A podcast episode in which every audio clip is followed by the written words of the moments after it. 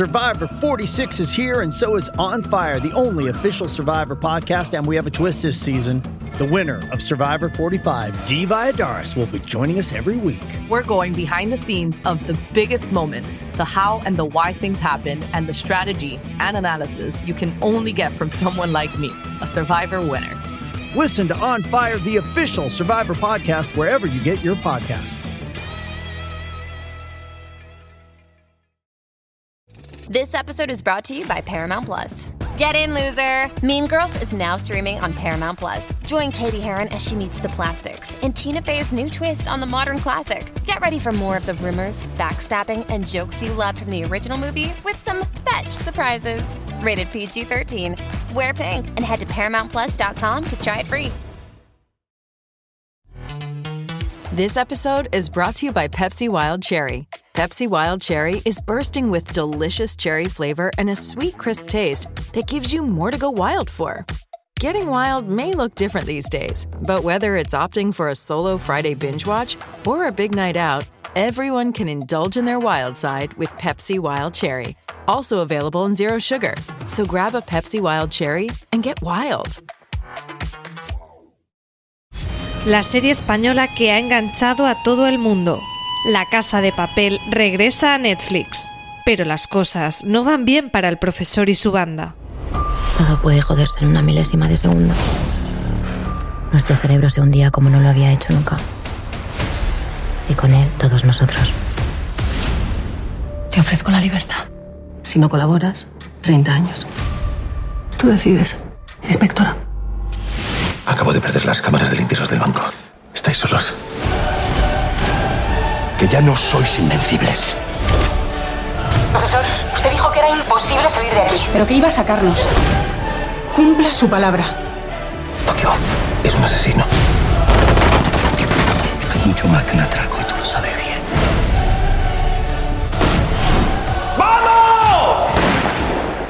La espera ha terminado. Ponte el mono rojo porque un nuevo enemigo puede poner el atraco del siglo en peligro. La Casa de Papel parte 4 ya disponible en Netflix.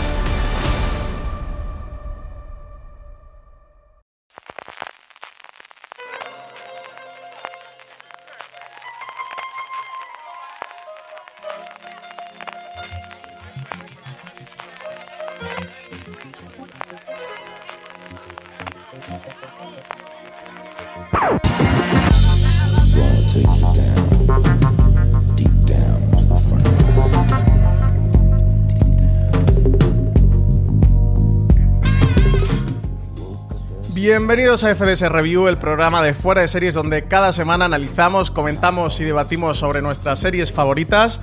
Yo soy Francis Arrabal, más conocido como Málaga entre mis compañeros de la banda y para grabar conmigo tengo a Álvaro Nieva, alias Granada. ¿Qué tal Álvaro? ¿Cómo estás? Alias Granada y desde Granada, así que... Y desde Granada esta vez. Completo total. Y también tenemos a Miguel Pastor, aunque él se quiere hacer llamar Madrid, realmente es alias Móstoles. ¿Cómo está Miguel Pastor? Nadie me llama alias Móstoles, solo tú me llamas alias Eres Móstoles aquí para, para los miembros de la banda.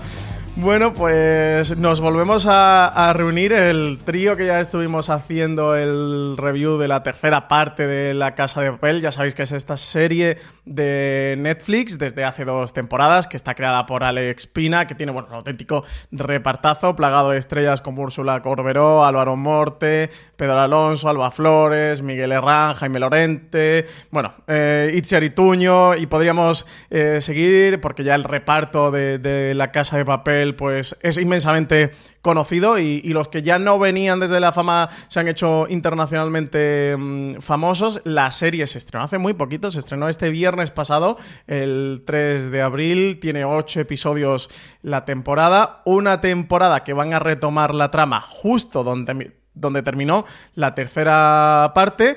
Y sin muchos preámbulos, porque vamos a hacer muy cortito la parte sin spoiler. Esto ya es cuarta parte de la casa de papel. Todos los que estáis aquí damos por hecho de que habéis visto la serie, pero vamos a hacer nada, un par de minutitos sin spoiler. Álvaro, ¿qué te ha parecido esta cuarta parte que ha levantado un poquito de polémica, sobre todo en Twitter? Pues yo mm, al final lo que me pasa un poco con la casa de papel es que no le pido tanto, o sea, simplemente le pido que me entretenga, un poco en la línea de élite que yo siempre digo que no entiendo la gente, que se espera que eso sea de guay, evidentemente, pues élite tiene que ser lo que es. Yo a, la casa de papel le perdono muchas cosas, tengo la, suspensión de la credibilidad por las nubes, no, no, me hace falta que sea una serie realista ni nada, yo solo le pido que me entretenga. Y en ese sentido sí que me ha entretenido, lo que sí que he notado es que los primeros primeros episodios son mucho más flojos que eh, la, digamos, la recta final de la temporada. De hecho, nos pasaron cinco episodios de, de prensa y yo los vi con un poco, bueno, no sin ganas, pero que no estuve apasionado. Pero desde el momento en el que entra como más en acción Gandía, que luego ya hablaremos de esa trama, es cuando yo creo que ahí empieza fuerte la temporada. ¿Compartes estas críticas que ha habido un poco en Twitter, donde ha habido división de opiniones de que quizás sea la peor temporada o la peor parte de La Casa de Papel? ¿O para ti no? ¿Para ti está a la altura o es incluso alguna de las mejores? O sea, yo entiendo que la gente dice que es un poco temporada de relleno porque si la quitan no pasa nada, pero es que a mí eso, como digo, no es lo que me importa. O sea, no, me importa la trama de si acaban o no, sino si me está entreteniendo durante el tiempo que están haciendo sus cositas. O sea, es verdad que, desde el punto que empieza la temporada hasta el punto que termina, pues sí, pues se podría quitar, pero bueno, es que al final lo que vemos la serie es para entretenernos, no para mm, seguir una trama concreta. Entonces, mm, no me parece exactamente la peor, me parece que va bastante bien en la línea y que en general tiene cositas guay. Miguel Pastor, ¿a ti qué tal te ha parecido? ¿Estás con, Álvaro en que, que sí que te ha gustado, te ha entretenido o estás un poquito más en el bando de críticos con esta parte?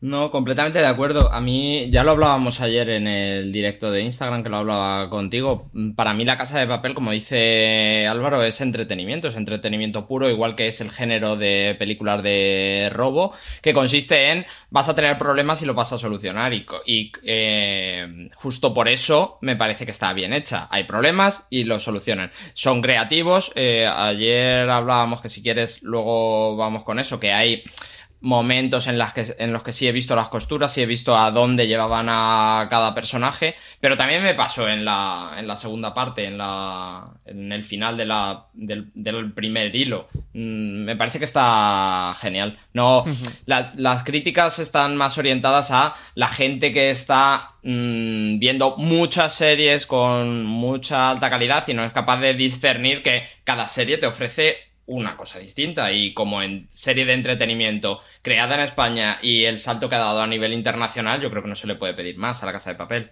Sí, yo estoy plenamente de acuerdo con vosotros. ¿eh? Em, entiendo por dónde pueden venir las críticas y eso ahora la parte con spoilers destriparemos el qué y el por qué. A mí es una temporada que, que me ha gustado mucho. Eh, al final, para mí, las cuatro temporadas, y intentaba analizarlo de cuál pondría primera, segunda y tal, o dónde estaría cada una. Creo que están todas a un, a un nivel muy igualitario. Y esta cuarta parte me ha gustado, me ha resultado especialmente interesante desde el punto de vista de mm, buscar narrativamente algo nuevo, algo, algo diferente. Puedo entender eso de la parte relleno, lo que tú comentas, ¿no, Álvaro? Que gente decía en Twitter de, oye, si la quitas, no pasa nada porque mm, no entran o sea, no están armando un nuevo plan, de un nuevo robo, un nuevo atraco, sino aquí ya están dentro del Banco de España y vemos cómo se va a suceder. Por un lado, era lo que ocurría en la segunda parte ya de, la serie, cuando entraban en la Fábrica Nacional de Money Timbre. Es verdad que aquí, en esta cuarta parte, todavía no se ha resuelto, es decir, vamos a tener que esperar una quinta parte para ver si se resuelve todo o si, o si siguen más adelante, pero introducen un elemento narrativo nuevo en, en la serie, eso que me ha parecido interesantísimo, es la parte de Gandía que tú adelantabas, Álvaro, que luego la comentaremos. A mí en general me ha gustado mucho y estoy plenamente de acuerdo con vosotros. Cada serie tiene una función, tiene una misión, tiene unos objetivo que se marca. La Casa de Papel, desde luego, es entretenernos, es eh, ser una serie vertiginosa, un thriller cargado de acción. Y creo que precisamente esta temporada es la que más thriller de acción ha tenido. Quizá un poquito menos de planes maquiavélicos de este Sherlock Moriarty que se traza con el profesor, pero que más carga de, de acción ha tenido, de escenas de acción, donde se nota también que tiene más presupuesto, que pueden hacer cosas más espectaculares, donde la dirección han podido dar un pasito adelante. eh, y desde ese punto me lo, me lo he pasado muy bien. Me costó un poquito entrar en los dos primeros episodios. A mí me ha pasado como a ti, Álvaro. Pero en el momento que me metí en el segundo hacia el tercero, eh, oye, le cogí ritmo y me he pegado un enganchón, como me pego siempre con la casa de papel. Es que yo creo que también lo bueno que tuvo la tercera temporada es que los dos primeros, que eran esos que estaban en Panamá, eran muy potentes y eran muy identificables. Yo creo que ahí ha faltado ese comienzo como tan espectacular, ese, ese gran golpe Mm. como de principio de temporada. Y luego también creo que analizando lo que quizá por lo que la gente se ha podido llevar esa decepción es porque tal vez hemos dado por hecho que de la misma forma que la primera temporada se cerraba con la segunda, que la tercera se iba a cerrar Sí, con la cuarta sí, y no nos han dejado en totalmente en continuidad para la, para la quinta. Entonces, a lo mejor por eso sí que imaginábamos, pero claro, nadie tampoco nos había dicho que fuese ser así, pero bueno. Sí, sí, sí. Al final, pues sí que no imaginábamos, ¿no? De si el primer atraco se había resuelto en dos temporadas, que este también lo iba a hacer en dos, y no ha sido así. Y luego que al final la tercera parte, perdón, la cuarta parte empieza un poquito como en media res, eh, continúa justo a partir de la tercera parte. Mm, Es una nueva temporada, pero es verdad que narrativamente es absolutamente continuista en cuanto a la, en cuanto a la trama, a la línea horizontal de la trama, aunque luego vamos a ver que, que meten muchos elementos que sí que lo hacen una parte diferenciada. Pero bueno, eso no Sí, vamos. pero se nota eso, que se han grabado las dos temporadas de golpe Sí, y que totalmente. el arco es un arco de dos temporadas. Sí. Eh, el resto lo, nos iremos ahora a la parte con spoilers que, avisaremos por si alguien todavía no ha, no ha visto no ha terminado la cuarta parte. eh, avisaros de que, como hacemos aquí en review tradicionalmente, la vamos a analizar con todo tipo de detalles. Vamos a hablar de todos los personajes que han muerto, de todos los que no han muerto, de todo lo que se ha robado, de todo lo que no se ha robado. Eh, así que evitárosla si no queréis comer ningún spoiler. Que además, La Casa de Papel es una serie que invita mucho a descubrir esos grandes cliffhangers e intentar llegar a ella a verla sin spoiler. Pero antes de pasar a esta parte, quería comentar un poquito eh, la película documental que han hecho sobre el, sobre el fenómeno internacional de, mm, de la casa de papel desde, desde Netflix. El documental se llama eh, precisamente eh, La Casa de Papel, dos puntos. El fenómeno es un documental que dura unos 55 minutos aproximadamente, que empieza con, el estreno de la serie en Antena 3. Recordemos que, que la serie es original de Antena 3, que sus dos primeras temporadas se pudieron ver en abierto en la parrilla. Te cuentan cómo se estrena con 4 millones y medio de espectadores, que es un gran estreno, pero cómo a partir de ahí se va pinchando, cómo dividir la serie en dos temporadas y esa segunda temporada que se emitió después de verano le perjudicó mucho, de cómo la serie cuando termina perdió más de la mitad de los espectadores, que de Antena 3 decidieron no renovarla, que la serie se había acabado, que todos los, eh, bueno, todo, todo el equipo, el reparto tanto creativo como, mm, como técnico y, y de actores, pues se despidieron y de, bueno, pues ya nos veremos en el siguiente proyecto, de cuando la serie entra en Netflix en catálogo, cómo todos empiezan a ver ese fenómeno creciente y hay una cosa muy curiosa que comentan los actores y lo comenta Jaime Lorente a cámara, de que van viendo cómo van subiendo el número de seguidores y empiezan a comentarlo entre ellos y dicen que es el, el primer punto de darse cuenta que la serie se está convirtiendo en un auténtico éxito a su entrada en el catálogo de Netflix. Jaime Lorente dice que tenía mil o dos mil seguidores antes de la entrada de, de la serie al catálogo de Netflix y que en poco tiempo ya tenía millones de, seguidores. El gran valor del documental sobre todo es que tiene a todos los protagonistas. Está Alex Pina, que es el creador, Jesús Colmenar, el director, Santiago Modeo, que es el, el director de fotografía. También está Esther Martínez Lobato, que es productora ejecutiva eh, de la serie. Y luego el- la mayor parte del elenco de actores está desde Álvaro Morte, que es el profesor, a um, Alba Flores, Úrsula Corberó, eso, Jaime Lorente, Pedro Alonso, que interpreta a, um, a Berlín, tiene a todo el mundo como testigos. Y bueno, Después de esto cuentan cómo, cómo se mm, llega el proyecto a Netflix y Netflix decide darle una nueva temporada cómo se le trasladan la decisión a Alex Pina. Dicen que Alex Pina tarda unos dos meses en presentarle una propuesta y que de hecho de Netflix le dijeron como, oye, es que no quieres continuar con la serie, no nos va a responder con qué vamos a hacer con ella, pero dice que estaban pensando que les costó mucho ver qué podían hacer más allá porque habían descartado la serie de sus vidas y estaban ya con otros proyectos y que la irrupción eh, como producción de, de Netflix querían que fuera más grande, aparte no defraudar a los espectadores, eh, narrativamente querían que fuera una serie más grande, que se notara el, el dinero, ¿no? Y como la gran producción internacional que podían tener, cuenta un poquito de cómo es el rodaje de la tercera y la cuarta parte. Hay, sobre todo, hay spoiler de. ah, bueno, evidentemente de la tercera, pero de la cuarta parte. Y spoiler en cuanto a personajes concretos de lo que ocurre con ellos. Así que, espectadores, si no habéis terminado la cuarta parte de la Casa de Papel, os recomiendo que no la veáis, que os esperéis a terminar la serie para luego verla.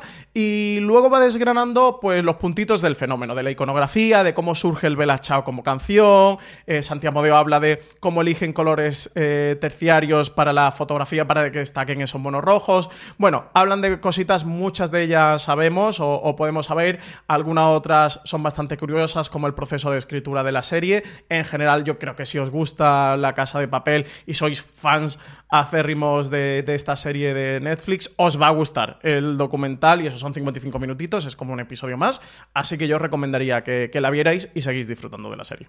Pues nada, con todo esto, como vosotros dos no habéis hecho los deberes y no lo habéis visto, con todo esto, Pero ya no lo has contado entera. Pero yo la he contado entera. Es, eh, cuentan, cuentan, cosas interesantes. ¿eh? Yo de verdad que recomiendo a todo el mundo que, que, la vea. Venga, dale, dale ya los, los spoilers, que estamos mordiéndonos las. Vámonos a la parte de los spoilers. Hoy vamos a hacer una pequeñita excepción y no vamos a poner la canción, el opening introductorio de la serie. No vamos a poner el trailer de esta cuarta parte vamos a poner el gran momento musical, eh, con excepción del Bella Chao, que nos ha dejado esta cuarta parte de La Casa de Papel. Ti amo, un soldo ti amo, in aria ti amo. Se viene testa vuol dire che basta, lasciamoci ti amo, io sono ti amo, in fondo un uomo che non ha freddo nel cuore, nel letto, comando io ma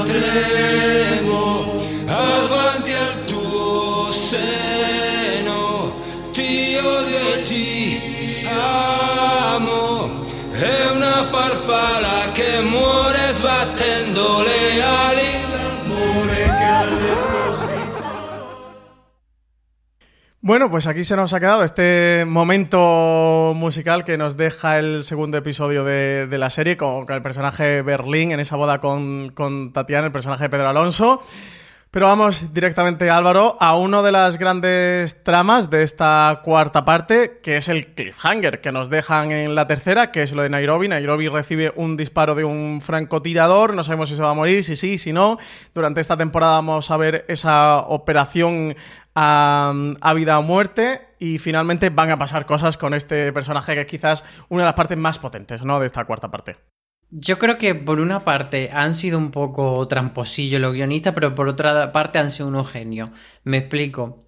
Era muy tramposo eh, ese cliffhanger que sabíamos o intuíamos todo, sobre todo porque Alba Flores hacía promoción de esta temporada, que no se iba a morir eh, en el episodio inmediatamente mm, siguiente al, al, final de esa tercera temporada. Pero, pero yo creo que lo han jugado bien porque al final si hubiese eh, quedado como una resurrección y que no se hubiese muerto, habría sido un poco bluff, porque al final, pues te la han agujereado y tal. Entonces, me parece eh, como una elección interesante eso de, bueno, no la matamos ahora, pero que sí la matamos después. Entonces tienes dos veces ese golpe al espectador con Nairobi que no deja de ser el personaje yo creo que más querible de, de la casa de papel. Cada uno puede tener como su favorito, pero yo creo como que el más humano, el que más hace querer en Nairobi. Entonces era un golpe emocional muy fuerte y usarlo por duplicado, me parece una estrategia interesante y, eso, porque creo que, al final si no se hubiese muerto habría sido decepcionante. Sobre todo empezando el primer, en, su episodio, eh, lo que yo hablaba con Francis ayer en el directo de Instagram, es que eh, cuando empieza su episodio, cuando empieza el episodio en el que en el que acaba muriendo, eh, se empieza a hinchar esa parte emocional con va a tener un hijo, le está pidiendo al profesor que le haga la donación, eh, estamos eh, viendo su relación con todos sus compañeros, se empieza a hinchar, que es lo que yo decía al principio y decía ayer, que me parece que es donde se le ven un poco las costuras, pero tienes que hacerlo, tienes que llenar esa bolsa emocional para acabar, como dice Álvaro, dando ese segundo golpe y acabando con, la vida de, de Nairobi. Sí, yo creo que es un personaje que ya habían explotado mucho. A mí me ha dado mucha pena eh, que, se haya ido porque era de mis personajes favoritos. Ese personaje femenino eh, fuerte, con mucha personalidad, mucho carácter, mucha raza que tenía la serie. Perderlo es una pena.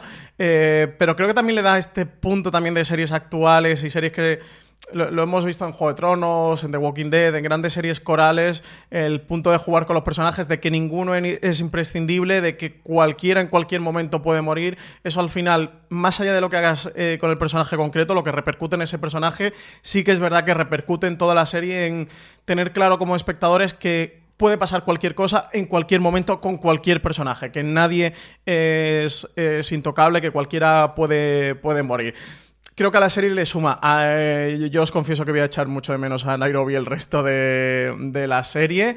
Eh, a mí me gusta lo que han hecho con el personaje. Creo que es verdad que este punto de sí, no, sí, no, eh, que se pueden ver un poquito las costuras, pero que tampoco se me ocurren muchas más maneras de hacerlo y cómo se desenvuelve su trama con, con Gandía y cómo al final ella con Gandía cierra el arco, eh, desgraciadamente eh, en sus consecuencias hacia Nairobi, pero bueno, cómo lo hacen y el punto que también cómo refuerza el personaje de Gandía matar a, a un personaje como Nairobi, ¿no? Ese punto que ya lo tenemos que es eh, terrorífico, súper poderoso y mega badass eh, que consigue acabar con Nairobi, creo que le da más trascendencia, le han dado más peso, han conseguido reforzar todavía más el, personaje. A mí me ha gustado, es verdad que Nairobi la dejaron en un punto que estaba prácticamente muerta, ya que la salvaran eh, es un milagro narrativo, entre comillas, y bueno, pues al final destino que, que ya se estaba viendo. A mí sí que me funciona es que al final la suspensión de la credulidad, eso hay que hacerlo un poquito. O sea, es una serie sobre una banda de atracadores que hacen grandes robos imposibles. Entonces, bueno, este puntito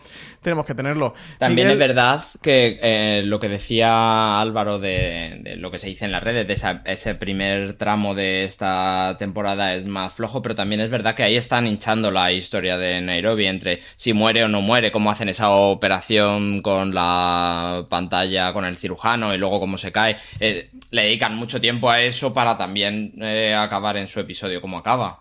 Sí, sí, sí. Y eso y toda la parte que construyen con ella, con el, con el hijo, con el profesor, etcétera, etcétera. Eh, luego tenemos también la trama del profesor creyendo que Lisboa está muerta que, es también uno de los puntos en los que se queda la tercera parte, uno de esos cliffhangers que nos dejan, que los espectadores sabemos cuál es la realidad, pero que el, profesor no, y que también viene a, reforzar este punto de que tienen en la banda de atracadores de, de esa resistencia, al final como de estado opresor, ya lo vimos en la tercera parte con el personaje de Río y con esas torturas en Argelia que, que, cometen contra él, que en esta cuarta parte no lo van a volver a sacar y va a eclosionar, va, a ser cuando vamos a ver las consecuencias de esos actos por parte del, Estado y de, la policía, del Ministerio del Interior, pero también tenemos este punto que, el profesor Miguel va a aprovechar para una vez más eh, ponerse al pueblo a su favor, jugar un poquito con el pueblo, ya también la tercera parte lo vimos con esta lluvia de, billetes en la plaza de Callao. Y que de nuevo eso vuelve a utilizar para, para poner al pueblo en contra de las instituciones del Estado y a su favor. Eso te iba a decir que es un poco el leitmotiv de todo este arco de tercera y cuarta temporada, porque empezaba con unos cepelines lanzando dinero en, el centro y creo que se adaptaron muy bien, que, es un poco meta que la serie se vuelque con, con la gente, con el pueblo, cuando la serie ha sido tan bien acogida y, se, han, se ha llevado esa relación con los espectadores tan a las redes, tan a, a que es un poco cuando llegamos a Netflix establecimos esta relación y el que lo desarrollen también en la trama me parece muy guay. Pero lo veo mucho menos dibujado en esta cuarta temporada, porque todo esa parte de que el profesor iba a revelar los secretos del gobierno, que esa era en realidad el motivo de meterse en el Banco de España y no tanto el oro, ha quedado, yo creo que lo han mencionado como una vez así de refilón, y pero se ha quedado un poco de dibujado esta temporada. Sí, la parte de los secretos de Estado yo pensaba que le iban a dar un poquito más de recorrido, pero bueno, una vez que lo utilizan como esta especie de salvoconducto y tal, con un poquito de as la manga, yo ya lo di por perdido. Es verdad que esta cuarta parte vuelven a hacer mención dentro del, de los planes o cuando están trazando planes y tal, pero sí que lo han dejado un poquito. Yo creo que en esta parte no se han querido ya meter porque era ya demasiado hondo de fondos reservados, secretos del Estado y de este tipo de cosas. Ya se le quedaba demasiado, se les, se les tiraba demasiado por arriba, así que lo han dejado un poquito pasar. También es que lo liquidaron muy rápido porque como reaccionó, la parte gubernamental reaccionó dando bulos a, sobre lo que había y sobre lo que no, con esa inundación se quedó un poco liquidado. Me parece que lo enfocan más, pues eso, a esa trama final donde eh, sacan a Nairobi en el ataúd, luego cuando hacen eh, la videoconferencia para que la gente que está en Argelia reconozcan eso, cuando sacan a Lisboa de la carpa y todo el público, toda la gente que está allí se echa encima de ella, me parece que lo llevan más a, esa, a ese desarrollo. Y Álvaro, ¿qué ha pasado con Palermo esta temporada? Que ha tenido constantemente idas y venidas. Fue uno de los personajes que introdujeron nuevos en la tercera parte. Este personaje interpretado por el actor argentino Rodrigo de la Serna, que venía como el gran mm, cabeza pensante mm, del, nuevo atraco, del nuevo robo del Banco de España, como líder de la banda adentro. A lo largo de la tercera parte va a ir perdiendo el liderazgo poco a poco. Y en esta cuarta temporada han sido constantemente picos, ¿eh? hacia arriba, hacia abajo, hacia arriba, hacia abajo lo que han hecho con el personaje. A mí me parece lo más flojo de la temporada, lo de Palermo. Ese primer tramo, antes de que entremos, digamos, en la fase Gandía, ese tramo en, la que el villano es Palermo un poco por la cara. O sea, puedo entender la motivación de Palermo de eh, me habéis quitado de ese puesto de mando y me revelo. Pero ya de ahí a que sea él quien incite a Palermo a, a liberarse y le diga cómo liberarse, etcétera, me parece ahí sí que me, cuesta mucho hacer el salto de fe como espectador, porque además luego el momento en el que Palermo vuelve a ser parte del equipo es también como en plan, ah, pues hablo con el profesor y ya se me ha relajado la raja. Yo soy bueno. No sé, lo veo como...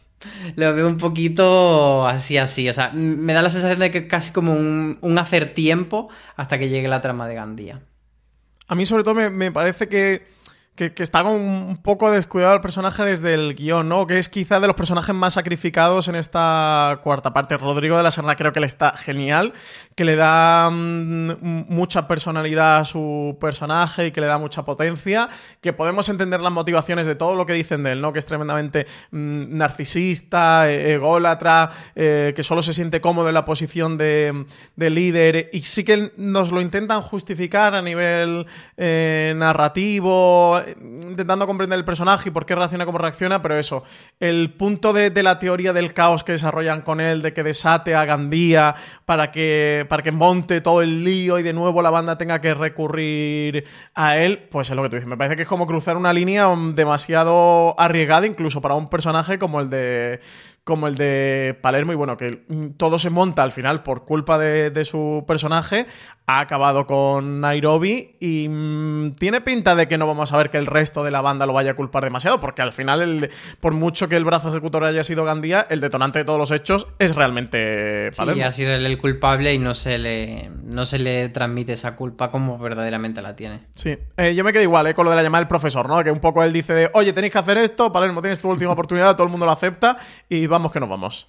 Sí, como niños, que no os peleéis, venga, ya está. Bueno, él tiene la. Dale un beso a tu hermano. Él tiene esa escena con Helsinki también, donde reconoce un poco su culpa y, donde cuenta que él sí que ha sentido lo que Helsinki está sintiendo ahora. Y, yo creo que con eso acaba. A mí me, me parece muy interesante también la relación con los flashbacks que tiene con Berlín. Como la serie nos cuenta que con 40 años también puede ser un pagafantas y cómo Berlín le explica también lo que es esa relación de mm, si no es por no querer, es que esto no va a pasar porque no pasa. Esa escena del penúltimo episodio me, parece muy guay. Ya le pone como el lacito a su relación. Sí.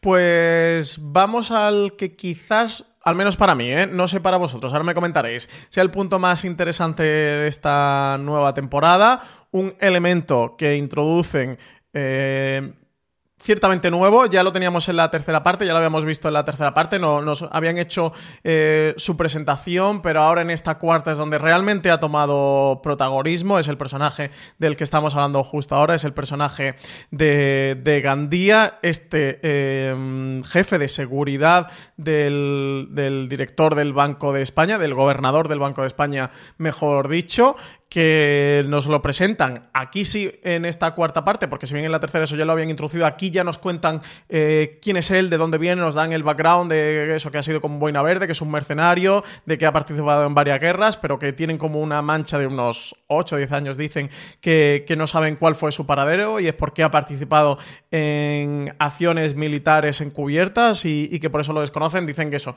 pues que es un auténtico asesino y el que sí que de verdad puede dar eh, con el plan al al, traste porque no se va a detener ni se va a, parar ante nada ni nadie. Álvaro, un elemento muy desestabilizador que eso, que va a copar gran parte de la temporada y que va a poner el atraco patas arriba. Sí, nos lo decía Alba Flor en el Fuera de Ser Live, que a ella le parecía que una cosa que hacían guay los guionistas, y yo estoy de acuerdo, es que son capaces de meter elementos y cuando parece que son solo elementos eh, que están ahí y que no aportan mucho, de repente los rescatan y, y le dan muchísimo peso. Y yo creo que es algo que pocas series hacen en este sentido, de pues eso, de que tanto Palermo como Bogotá como Marsella han sido elementos prácticamente de atrezo, por así decir, en la temporada 3 y ahora se le ha dado mucho más peso en la cuarta temporada. A mí Gandía me parece, como tú dices, el elemento de la temporada. O sea, es, claramente está hecho alrededor del concepto la temporada de Gandía. Y Gandía es el villano y Gandía es el hijo de puta y hay que destruir a Gandía. Y a mí me parece que todo toda su trama está súper bien. Eh, José Manuel Poga está increíble eh, como personaje súper odiable. Eh, mm, súper odiable cuando se supone que sería el héroe, ¿no?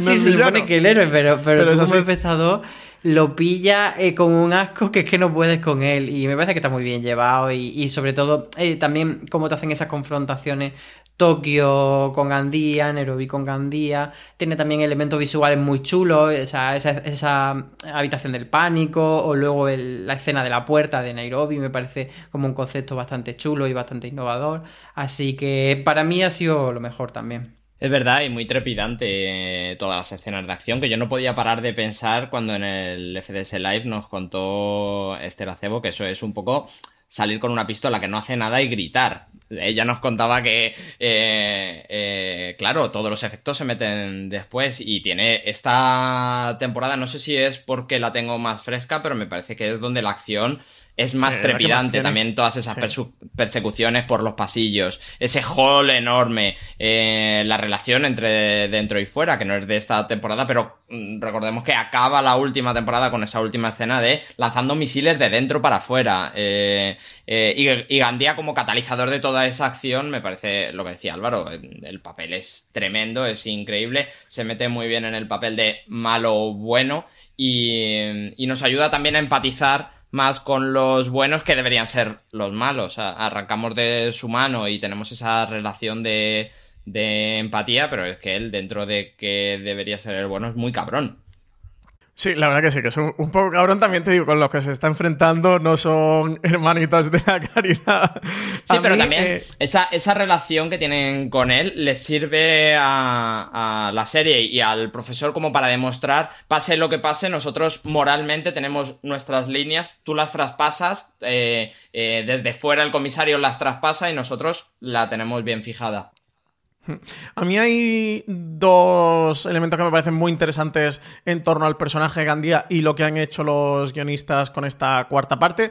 Por un lado, y lo comentábamos al principio del programa, de esta crítica de Twitter, si estiran trama, no estiran trama, tal, tal, tal, eh, está claro que La Casa de Papel es una serie de un éxito internacional enorme, de las series más vistas eh, de Netflix. En la película esta documental comentan como en 5, 6, 7 países del mundo de Francia, eh, creo que era también Italia, hay unos cuantos. Es la serie más vista de Netflix eh, por encima de cualquier otra, eh, de Stranger Things, un The Crown, un eh, Mindhunter o, cualquier otra que sea, por lo cual es una serie que va a tener tantas temporadas como los guionistas sean capaces de, sacar adelante. Comentaban también en, la película documental de cómo decidieron, tanto desde Netflix, se lo solicitaron así como los creadores querían y los guionistas querían hacerlo, de mantener la serie española, con esa esencia española que tenía, de que todo sucediera en España, de que los eh, actores, con alguna excepción, como la de Rodrigo de la Serna, que es argentino, o los personajes de Darko Peric y tal, pero bueno, que ya habían tenido desde el, desde el principio y era como un elemento que formaba parte de la casa de papel desde el principio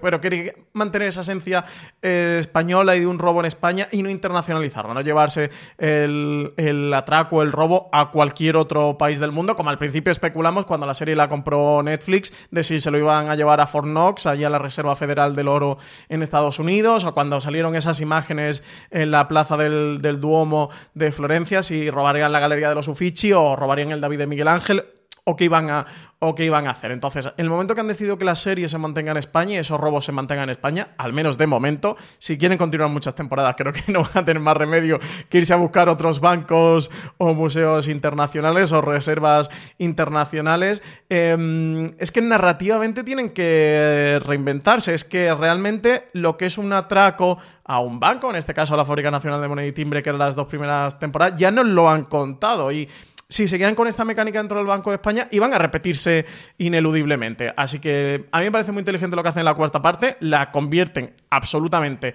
en un Alien el octavo pasajero. A mí me recuerda muchísimo. Es que eh, desde que aparece Gandía como ese elemento eh, desestabilizador del grupo en un espacio cerrado y moviéndose, deslizándose a través de los túneles para ir eh, jugando con ellos y quebrándolos y cómo al final el factor psicológico y de terror se implanta en los protagonistas es que es exactamente Alien el, sí, el octavo totalmente. pasajero. Y, y, aquí Candía es el alien. Y la, a la otra que me he recordado muchísimo, por supuesto, también es a la jungla de, de cristal, a Die Hard.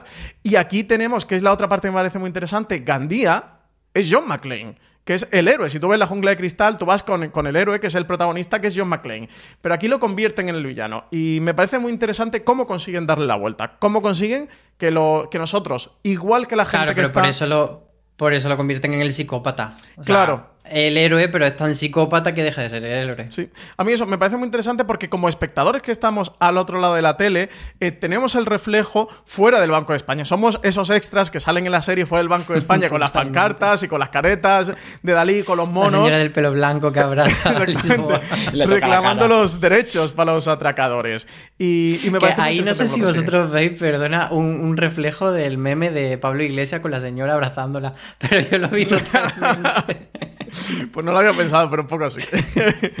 y pero eso también es verdad que eh, toda esta relación la cosen con el asesinato de, del personaje de Alba Flores y es cuando ya eh, consiguen que tú te separes de esa empatía que tendrías que hacer con los buenos porque al final los otros están robando y es lo que hace que tú ya te estructures eh, emocionalmente, te, te pegues a, a quien quiere la serie que te pegues a sus protagonistas. Sí, en eso yo creo, y también cuando tienen esa conversación de, vamos a matarle, vamos a matarle, vamos a matarle, ahí es que no le podemos matar porque somos más buenos. Que como a ver. Puedes matarle, es Gandía, pero bueno. Estáis atracando el Banco de España, a lo mejor es un delito más que se va a acumular a todo lo que ya habéis cometido. Pero, pero eso sí que me, me parece interesante cómo juegan con el espectador y cómo le dan la vuelta a, a, a los roles de todos los que están dentro de, dentro de, de, de ese banco. Y algo que han hecho y con lo que siguen jugando también con el personaje de, de, Arturo, quizás con el personaje más mezquino de... Bueno, quizás no, con el personaje más mezquino de toda la serie, sin ambajes alguno.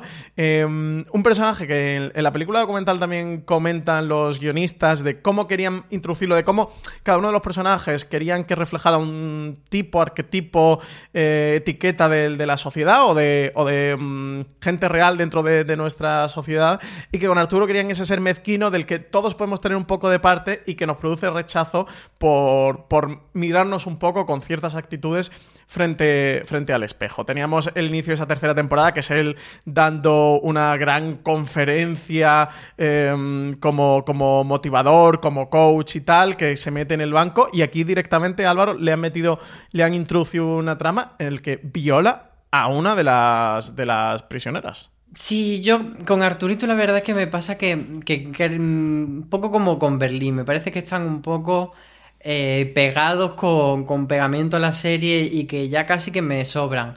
Eh, en cierto modo veo una cosa muy positiva por parte de los productores de la serie, es como una especie de lealtad a las personas que formaron parte de la Casa de Papel, digamos, en su momento, cuando no era un éxito, cuando en la, en la época de Antena 3, y entonces me parece que intentan mantener dentro de, de lo que es la serie ahora, en, en su momento de auge, a tanto a Berlín como a Arturito, como a, a Paco Tous, que es Moscú, pero me parece que eso a veces es una rémora, y yo, la verdad es que Arturito... mmm, sobre todo teniendo elementos como Palermo y como Gandía, no me hace falta dentro de la casa de papel y me parece que está un poco ahí metido como casi de relleno la trama esa.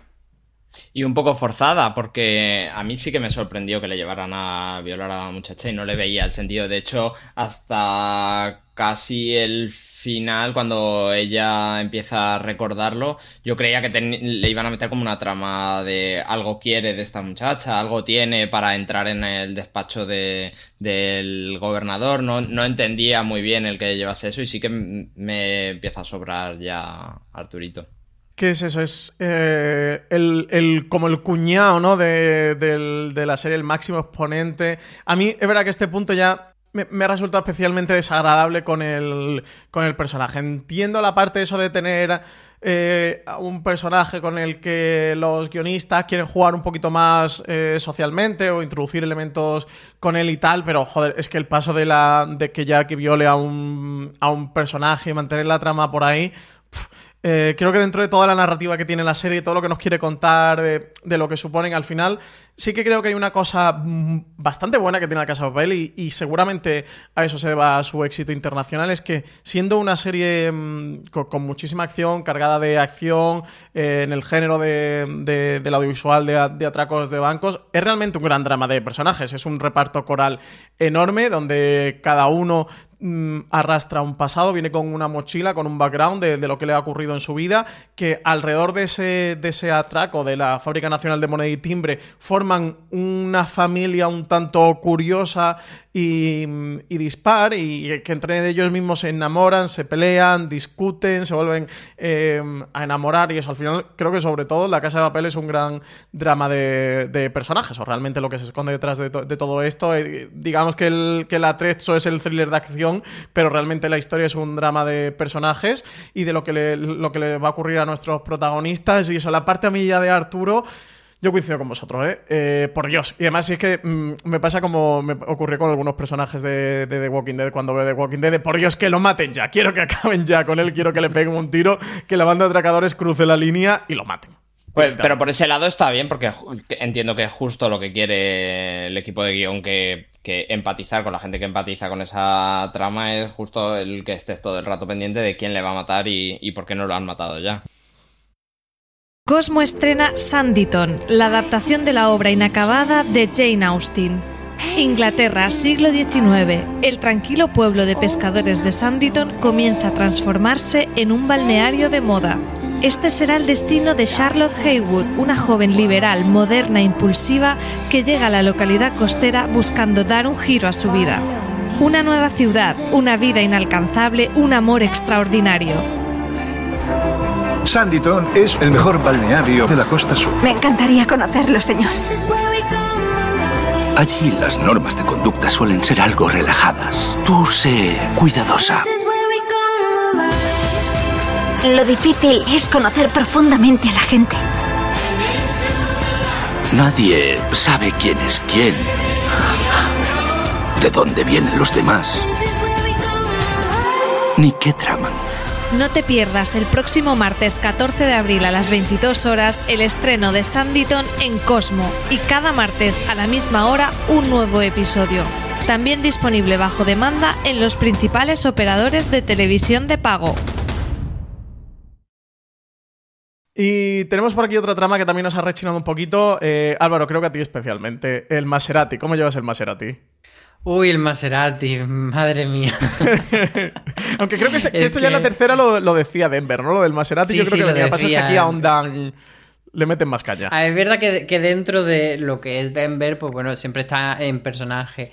Pero el hecho de, de comparar a una mujer con un coche, no sé, me resulta regulinchis. Y, y sobre todo, me hizo mucha gracia, no sé si lo viste, y el comentario de Seat, que, que, claro, lo que dice Sí. es que no trate un Maserati como, como si fuera un 600 y, y SEAT estuvieron muy listos el equipo de redes sociales y contestaron a la cuenta de Netflix diciendo que la gente que ha tenido un SEAT lo tiene muchísimo cariño y lo cuida durante toda su vida y en cambio la gente que tiene un Maserati lo tiene como un tiempo de capricho y luego lo cambia por un Porsche por lo que sea, así que ahí estuvo la gente muy fina. Eh, es un poco eh, al hilo de lo que tú decías, de que eh, al final tienen que pasar muchas cosas emocionales y muchas cosas de personaje dentro del atraco. Y a mí me hace. Me gustó mucho una, una línea de conversación que tienen Estocolmo y Denver, porque casi parecía que era como una conversación entre, entre el guionista y el espectador, que es cuando eh, Estocolmo le dice, bueno, mira, déjame de gilipolleces, que estamos en mitad de un atraco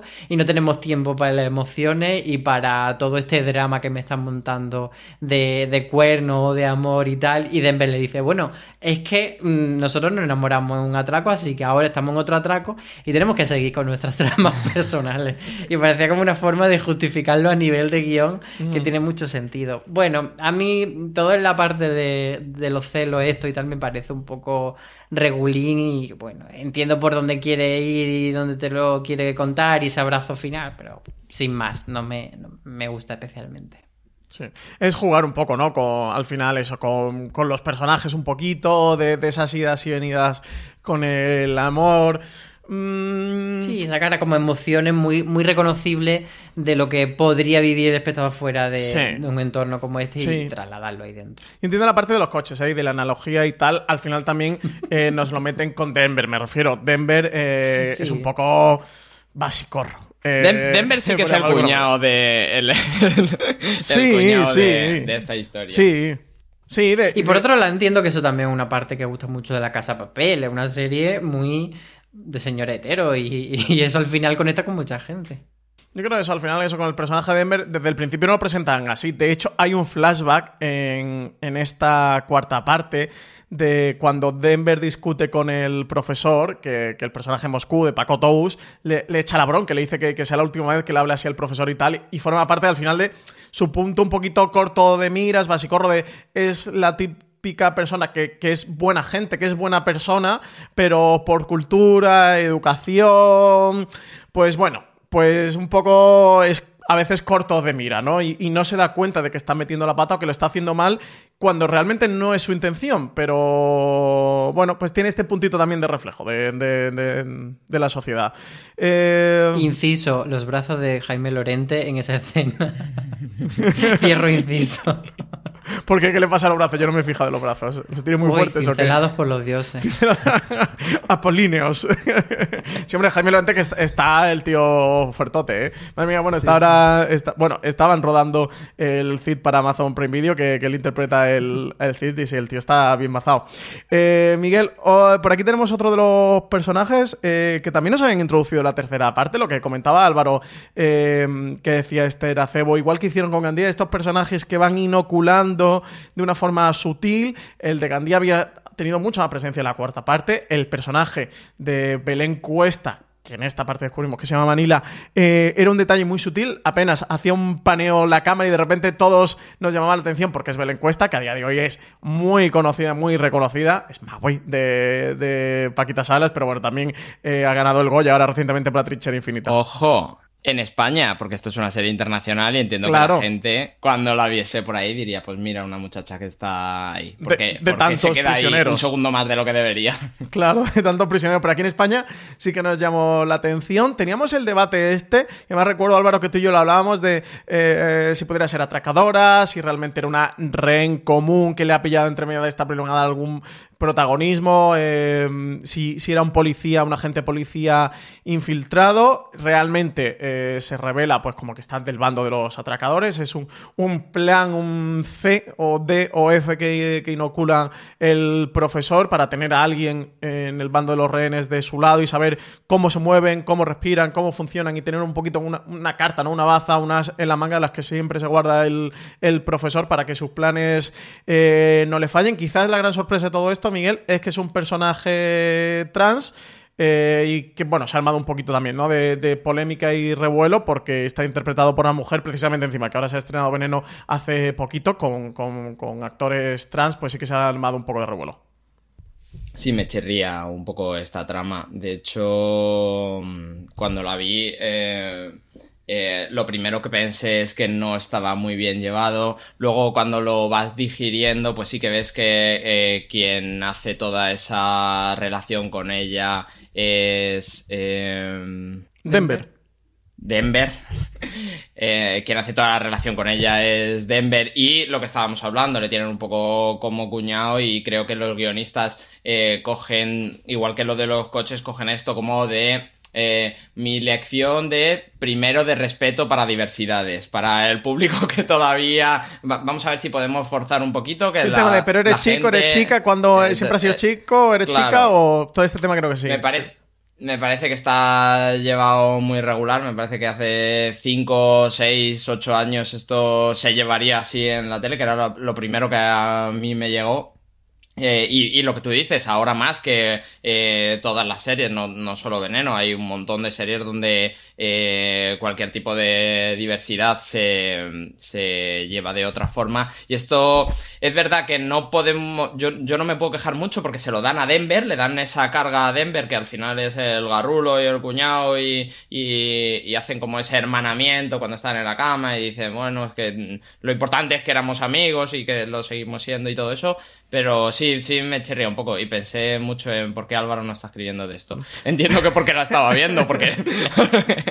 Eh, pues básicamente porque estaba esperando mi columna del martes, pero... Álvaro, por alusiones, ¿te vas a querer marcar un rant con este tema o qué? Sí, sí, sí, he escrito porque al final eh, un tema que como tú decías y como decía Miguel, mm, después de Veneno ya no tiene sentido. Yo sí que veo eh, las buenas intenciones por parte de los guionistas, por supuesto. Creo que intentan, pues eso, meterlo, pero me da la sensación de que se quedan muy cortos porque eh, quieren meter un personaje trans, pero no se atreven a meter una actriz trans. Y, al final a Belén Cuesta le puede hacer muchísimas cosas, no, hace falta darle este papel a ella. Y, y, me parece bastante triste también que Belén Cuesta, viniendo de Paquita Sala, donde precisamente hay un episodio explicando todo esto, no sea capaz, ella siendo una persona, una actriz totalmente privilegiada, de decir, oye, esto no. Porque yo puedo entender que Belén Cuesta, cuando estaba sirviendo copa hace unos años, cogiese el papel que, le diesen. Sí, más una serie como La Casa de Papel. claro, o sea, yo entiendo que, a ti te ofrecen en una casa de papel que te va a subir un millón de seguidores Instagram y te vuelves loco y aceptas cualquier cosa. Pero Belén Cuesta, eh, precisamente en este momento, que, mm, bueno, cuando cogería esto supongo que todavía no había ganado el Goya, pero sí que estaba ya en ese momento de puedo decidir qué hacer con mi carrera yo creo que ahí sí que podría haber dicho, oye, mejor no. Y, al final es una cuestión de oportunidades, porque actores cis haciendo personajes trans hemos visto un montón, y, pero actores trans, o sea, yo es que sinceramente me pongo a pensar, actrices trans que conozco y me viene eh, Abril Zamora, me viene eh, Laura Corbacho que solo ha hecho Paquita Sala y me vienen muy pocas más. Entonces, mm, pues eso, necesitamos esas oportunidades y Manila podría ser perfectamente Laura Corbacho, por ejemplo. Y Belén Cuesta que mm, le puede dar cualquier papel. Yo aquí estoy de acuerdo con vosotros. Yo, mm, desde el respeto y sin querer enmendarle la plana a nadie ni afearle nada a nadie, yo creo que sí, que tanto los guionistas podrían haber llevado mejor esta trama y coincido con la parte de, de Miguel y contigo Álvaro, que le veo las buenas intenciones, pero creo que no está suficientemente bien hecho. Dicho eso, creo que es algo al final mm, difícil de, tratar y es verdad que, que es complicado, pero creo que también hay gente a la que le puedes encargar que haga este trabajo y que lo haga y que lo haga bien. Si tú eh, no estás capacitado, no tienes la formación o los conocimientos, y luego por la parte de la encuesta también estoy de acuerdo contigo. Eh, Álvaro, comentaba Alex Pina que él, que él tenía muchas ganas de volver a trabajar con Belencuesta, de que antes de que se hiciera famosa eh, contaron con ella para el primer episodio de Vis a Vis, que tenía un personaje muy pequeñito, que estuvo en el primer episodio de Vis a Vis y luego salía mm, de la serie, que tenían esta espinita clavada de trabajar juntos y con La Casa de Papel volvió a surgir la, la oportunidad y decidieron contar con ella. Dicho eso, y más en una serie tan coral como esta me refiero, que no hay un protagonista o una protagonista y dos o tres actores secundarios, sino que aquí el reparto es enorme, absolutamente eh, brutal. Sí que le podrían haber dado otro papel si querían trabajar con ella o haber creado otro papel para ella si tenían mucho empeño o alguna cosa. Si yo estoy con vosotros, creo que, que sí que debemos de tener la sensibilidad de que este tipo de personajes eh, lo interpreta un personaje trans y además ha coincidido temporalmente. Entiendo que los Javis no sabían esto ni Alex Pina sabía lo de, lo de Veneno, pero es verdad que Veneno se estrenó hace dos semanas eh, y es una serie que creo que sobre esto nos tiene mucho que enseñar a todos y justo pues dos semanas después son estas coincidencias muchas veces que se producen en, en la ficción.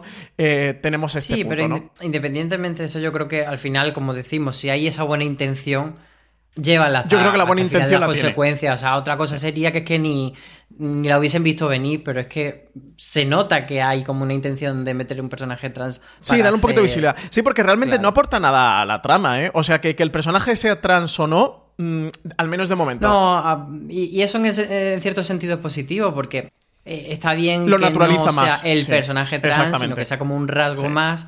Pero bueno, también luego en el tratamiento eso da mucho pie a ciertas bromas que, bueno, de, de dudoso gusto y bueno. Ahí se puede eh, dar mucho se puede analizar de, de muchas formas.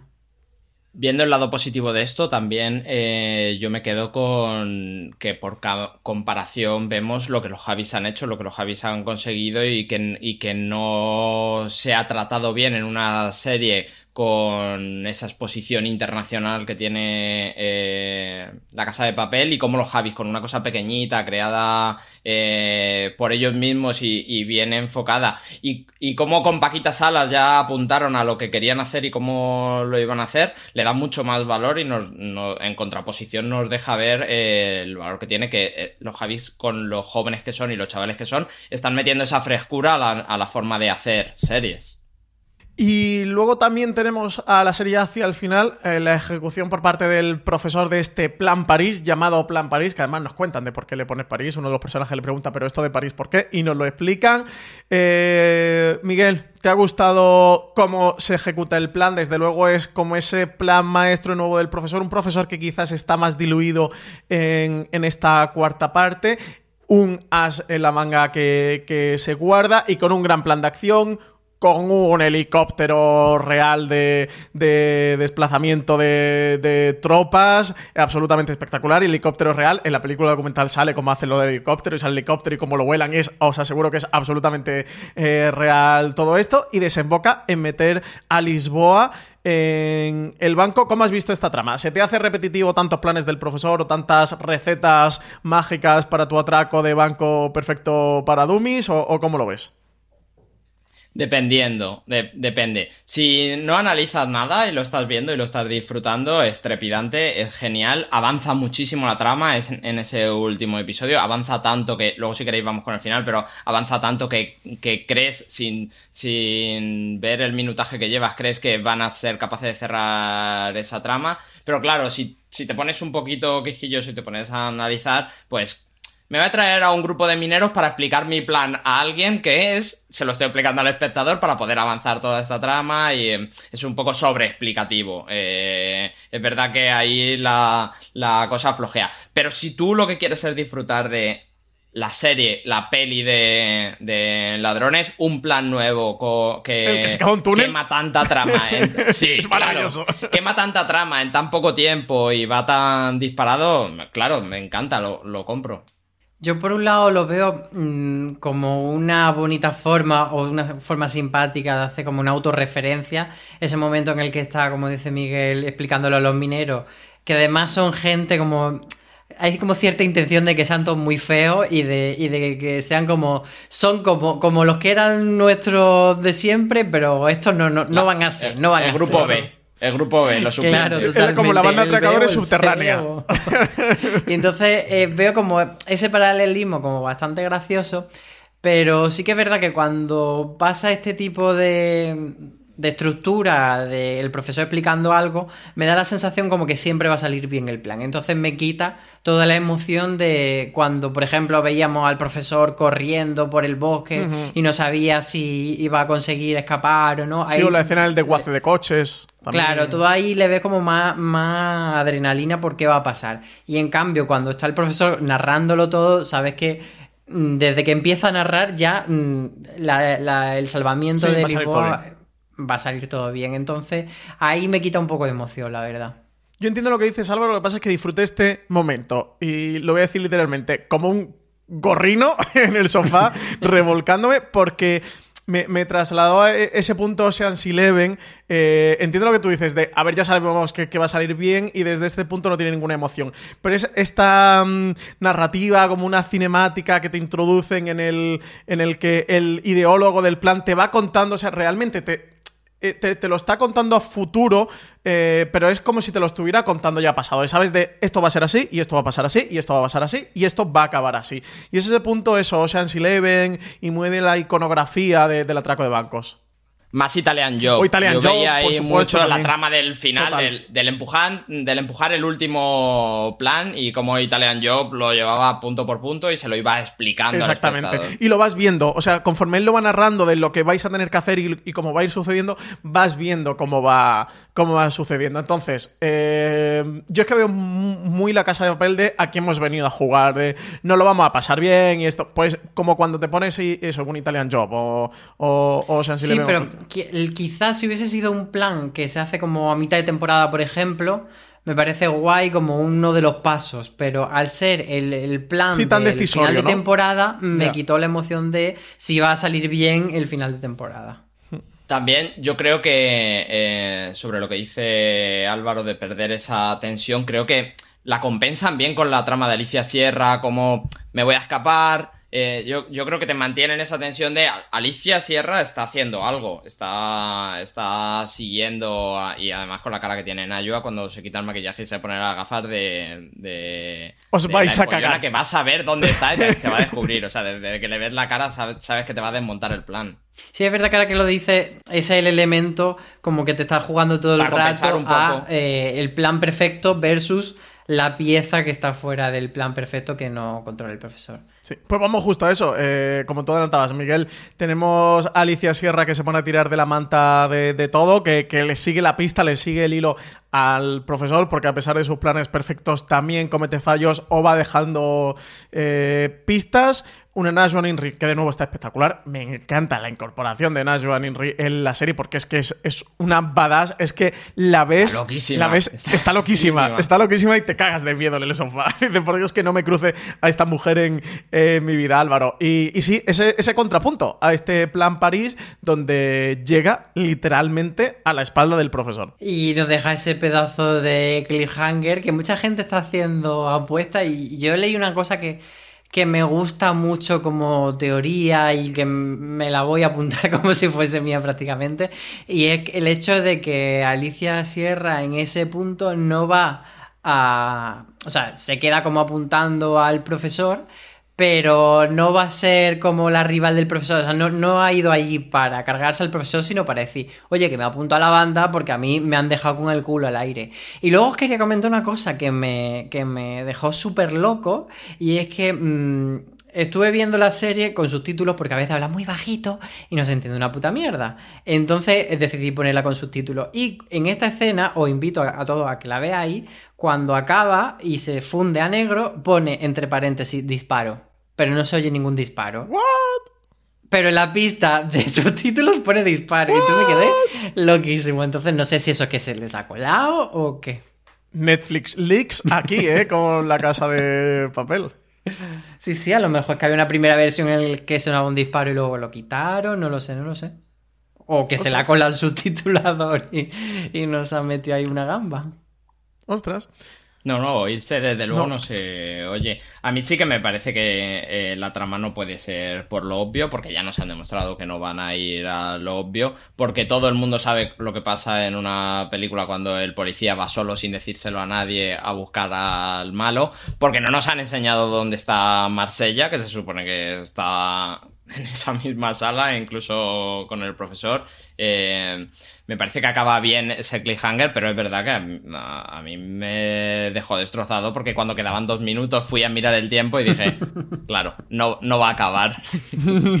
Totalmente. Claro, me di, me di cuenta que no iba a acabar cuando lleva, cuando me quedaban dos minutos. Eh, y lo que decía Álvaro al principio, sí que pues es verdad que nadie nos lo ha dicho, pero yo lo veía como un bloque de dos temporadas, un arco, se grabó a la vez. Eh, hmm. eh, me parece que nos han conseguido sorprender con eso. Sí, sí, sí. Es el puntito también del. que creo que la Casa de Papel siempre se lo plantean, de, imprevisibilidad, ¿no? De, romperte los esquemas, de romperte las expectativas. Eh, ¿Pensabais que, que, todo el robo se va a resolver en dos temporadas como, como las dos primeras? Pues no, pues a lo mejor este se va a resolver en tres, o a lo mejor se resuelve en cuatro, o a lo mejor se resuelve en cinco, veremos a ver, ¿no? De, nos contaron desde, desde el principio que este era realmente el robo imposible. El plan que desechan, este es el primer plan de la banda del profesor y lo desechan por el de la Fábrica Nacional de Money Timbre porque este lo dan por absolutamente imposible y lo retoman cuando ven una opción, por lo cual es un plan más complejo, más dificultoso y por lo cual va a durar más tiempo. Si el otro duró dos temporadas, pues te durará tres o cuatro o, ya veremos. O ya veremos. A ver, yo de nuevo soy mega fan, me declaro mega fan del personaje Alicia Sierra, ¿eh? Pero mega fan. Y del interpretación. Que por otra parte es Zulema de Vis Sí, sí, es muy Zulema de Vis Alex Pina fue creador de, de Vis también. Y bueno, pues todo esto se nota. Eso, entre las cosas, está contando también con actores con los que ya contó en, en Vis pero, pero, lo digo como súper a favor, ¿no? Sí, sí, sí. O sea, o sea haciendo de puta loca siempre. que no nos falte en las series ni del cine español. National Inri. Bueno, pues con esto hemos repasado toda esta cuarta parte de La Casa de Papel. Álvaro, no sé si te ha quedado algo por ahí en el tintero que quieras comentar. No, me quedan simplemente las ganas de que haya nueva temporada, que parece... Eh, Mm, que, tardaremos, porque con esto iba a empezar la, en abril el rodaje de, la, de ese bloque de temporada 5 y 6 que no están confirmados oficialmente. Eso te iba a decir, de momento no está confirmado oficialmente. O no, sea, Netflix no está renovada. Sí, Netflix lo que hace al final, yo creo que también tiene un poco de sentido de que no lo digan porque una vez que te dicen que hay dos temporadas más, pues como que te baja un poco la adrenalina de se van a cargar al profesor en la cuarta temporada, etcétera. Entonces como que puede crear una sensación de, de hastío en el, en el espectador, sabes que el final está tan lejos, pero mm, sí, se sabe que van a haber dos temporadas más y que se van a grabar más de golpe, pero bueno, ahora con lo del COVID, pues veremos a ver cuando, cuando retoman, así que tendremos que esperar un poquito más. Sí. Eh, Miguel Pastor, eh, para ir calmando las ansias de temporada 5 y temporada 6 hasta que llegue, como comenta Álvaro, eh, puede que tarde más tiempo del, habitual por el tema del rodaje por el COVID-19, hay un fantástico FDS Live en YouTube sobre la casa de papel. Cuéntanos dónde se puede ver, cómo se puede ver y todas estas cosas. Muy recomendable desde, la, desde el canal de YouTube del Espacio Fundación Telefónica podéis verlo. Nos pegamos allí una horita con, con Alespina y con Jesús Colmenar hablando en el primer bloque y luego con Alba Flores y con Esther, que a mí me, una vez, lo decíamos ayer en Instagram, yo creo que el desarrollo que habría tenido ese fuera de ser el live, si hubiésemos podido hablar con Alba una vez vista la serie, habría sido distinto porque me quito el sombrero con el, con el personaje y cómo ella hace ese, ese Nairobi. Y, con cómo ella ha hecho toda la promo de, de prensa de no soltar prenda, también nos quitamos el sombrero. Sí, sí, sí. Sí, sí, sí. Y cómo, cómo eh, vuelve a tener un sentido distinto el cuando ella nos decía eh, antes de empezar a grabar el, el fuera de serie live, pero luego hace una referencia a Alberto dentro de cuando ya estábamos grabando a solo hemos visto hasta el quinto para no meter la pata.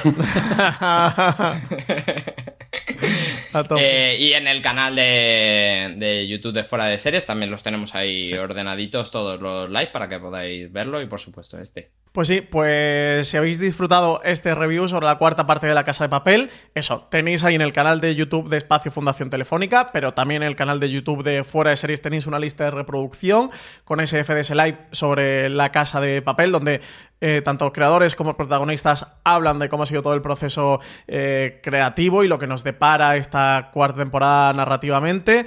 También recomendaros que tenemos mucho contenido sobre la casa de papel en nuestra web, en foreseries.com. Tenemos un artículo de Antonio Rivera, 10 claves que el equipo de la casa de papel nos dio en el FDS Live, donde analiza, pues eso, todas esas cositas, curiosidades que nos cuentan sobre la serie, sobre la temporada en el live. También tenéis dos artículos de Álvaro Nieva, Ojito con Gandía en la casa de papel, el enemigo que sembrará el terror, donde habla sobre este gran personaje que vertebra la cuarta parte de la serie. También el segundo artículo, Belencuesta, la delincuente que llega a la casa de papel para desestabilizarla. Un artículo donde habla sobre el personaje de, de Belencuesta, sobre este Manila. Y más que van a salir.